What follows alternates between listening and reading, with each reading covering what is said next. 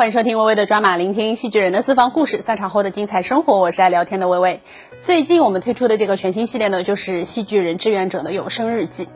今天要来聊一聊自己志愿者工作的这一位，跟我算是老朋友了。他曾经呢是台上的一名演员，而现在他是个老师，他就是上海戏剧学院木偶剧专业的教师许倩。刚开始上海居家抗疫那几天，我就看到他在朋友圈发了自己穿大白的衣服的照片。哎，我就给他发消息了，问他你是去做志愿者了吗？你不是还有网课每天都要给孩子们上吗？这样子的话，你的时间精力能够吗？会不会特别累、特别辛苦？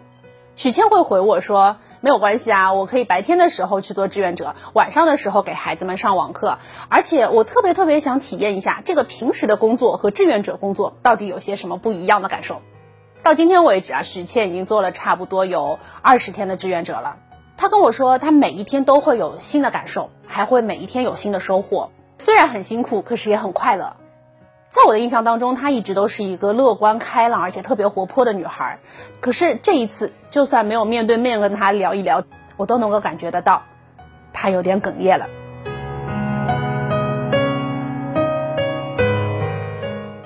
我是上海戏剧学院木偶专业的青年教师许倩。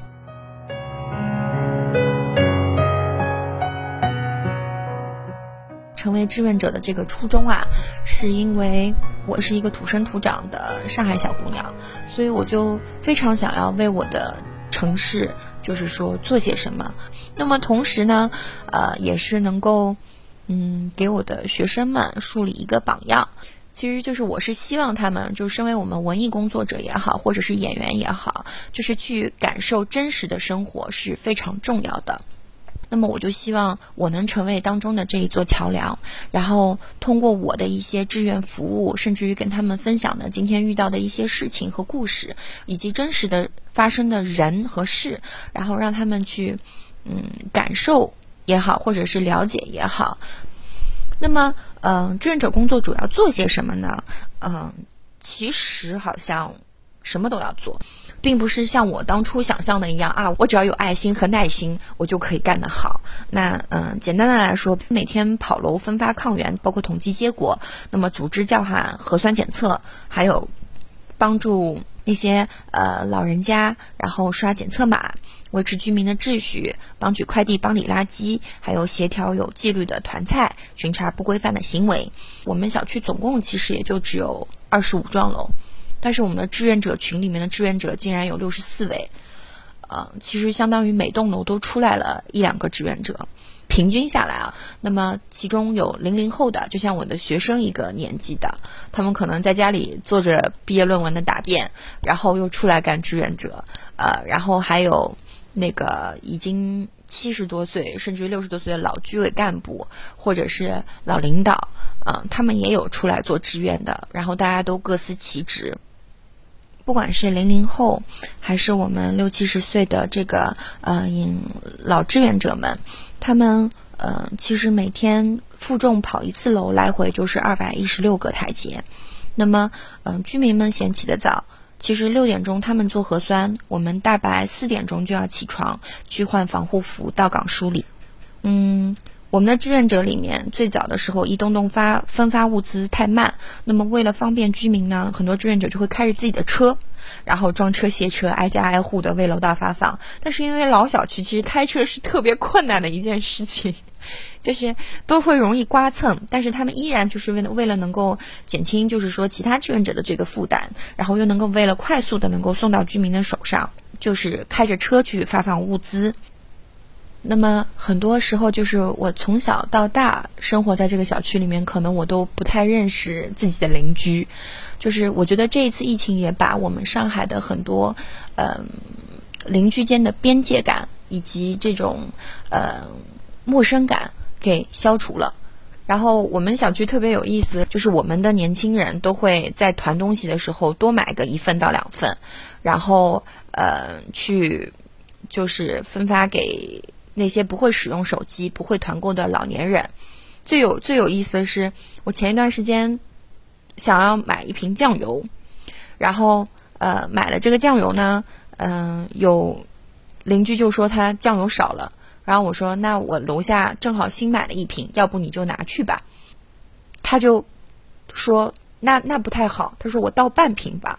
就是其实细枝末节的很多很有生活气息的事情是非常有意思的。最让我印象比较感受非常深的，其实是小区里面的一些老人家。我曾经在志愿做志愿的服务的时候，就是正好核酸检测排队嘛，然后我们小区其实有很多卧床或者是腿脚不方便的老人，大家都知道六七层楼爬下来很困难。然后第一次做核酸检测的时候，是我们的医护人员上门的，但是当天上门因为人数太多，所以我们的医护人员后来是累倒在我们的这个小区的这个楼栋下面，就坐在地上。然后就因为这就有人就拍了这样一张照片，然后发在了楼组群里面，想要告诉大家医护人员特别的辛苦。然后可能很多老人就看见了，然后在下一次做核酸的时候，很多老人就主动的提出说，呃，我们不需要医护人员上门了，我们可以自己下去。然后。志愿者们就自己借着家里的，比如说轮椅啊、征用啊，各各自家里的这个轮椅出来，能够让这些行动不便的老人们坐在轮椅上。为了减轻医护人员的这个负担，他们下楼去做核酸。那那天呢，我就推了一个，嗯，可能已经我后来看身份证，可能已经快九十多岁的一个奶奶。然后这个奶奶呢，耳朵也不太好，然后她不会核酸检测码。然后他的保姆呢，可能也不识字，也并不清楚。之前都是他的儿子把他的检测码发到居委会的，但是那天可能做检测的时候就没有那么快的能够发送到居委的手机上面。那么我想给他去申请这个检测码的时候，我就问他名字啊、身份证啊，但是他基本上听不清楚，所以他连自己的名字和身份证他都不清楚的情况下，但是他嘴里一直在念叨，他说。谢谢你呀，妹妹。他说：“哎呦，你们辛苦了啊，谢谢你啊，小妹妹，谢谢你。”然后我当时就觉得，嗯，他们一直在为别人考虑，就是即使自己听不清楚，连自己的名字都报不清楚，但是他还不忘记感谢你。然后这个也是让我觉得要继续做志愿者的这样一个初衷。那么，慢慢的，现在我们开始这个，嗯，遇到越来越多，嗯，可爱的人，嗯，很多人都对志愿者多了一份理解。那么，我们的志愿者也这个团队也越干越有经验。嗯，比如说，我们会很早的出到计划，然后去统计，呃，老人们需要的药，呃，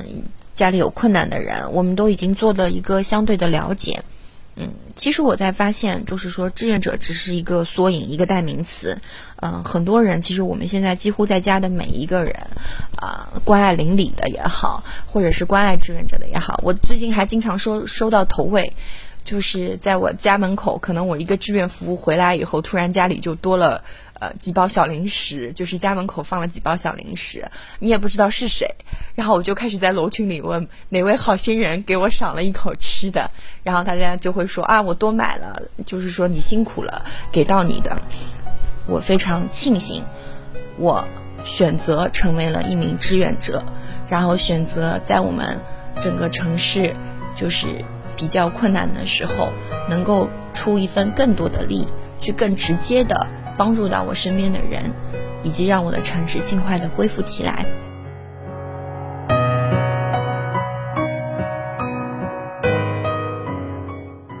那么解封以后呢？一个愿望根本就不够，我有好多好多想做的事情啊！我想去吃汉堡，然后我想要赶紧去囤一个、换一个再大一点的冰箱，然后以备不时之需，然后。我想要出去，呃，看看花，看看草，更想就是赶紧的冲回学校，能够，嗯，抱一抱我们班的那些孩子们。的确是他们不在父母的身边，然后只能在学校的宿舍里面待着。就是我希望可以拥抱到更多的人吧。